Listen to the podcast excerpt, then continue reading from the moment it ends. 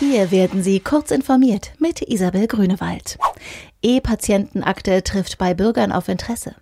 Die geplante elektronische Patientenakte trifft laut einer Umfrage des Digitalverbands Bitkom auf größeres Interesse in der Bevölkerung. Fast zwei Drittel der Befragten würden E-Akten auf jeden Fall oder eher nutzen.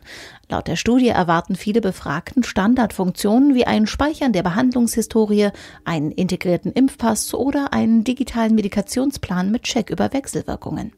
Gesteigerten Wert legten die Befragten auch auf Datenschutz und Datenhoheit. Ob die Patientenakte, die bis 2021 an den Start gehen soll, diese Erwartungen auch erfüllen kann, steht auf einem anderen Blatt. Drohne legt Flugbetrieb in Frankfurt lahm. Wegen einer Drohnensichtung musste der Flugbetrieb am Frankfurter Flughafen am Donnerstagmorgen etwa eine Dreiviertelstunde eingestellt werden. Es seien aus Sicherheitsgründen keine Starts und Landungen möglich gewesen, sagte ein Sprecher des Flughafenbetreibers Fraport. Laut Zeugen soll es sich um eine größere Drohne mit einem Durchmesser von etwa anderthalb Metern gehandelt haben. Das könnte dann ein professionelles Gerät gewesen sein, für das eigentlich eine Aufstiegserlaubnis hätte eingeholt werden müssen.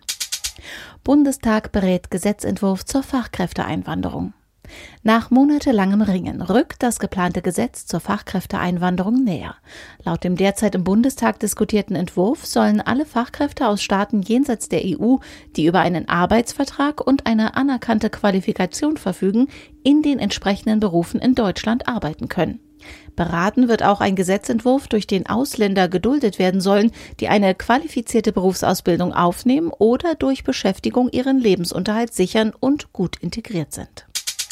Eisenpferd trifft Pixelart. Die Maker Fair Berlin feiert ihren fünften Geburtstag.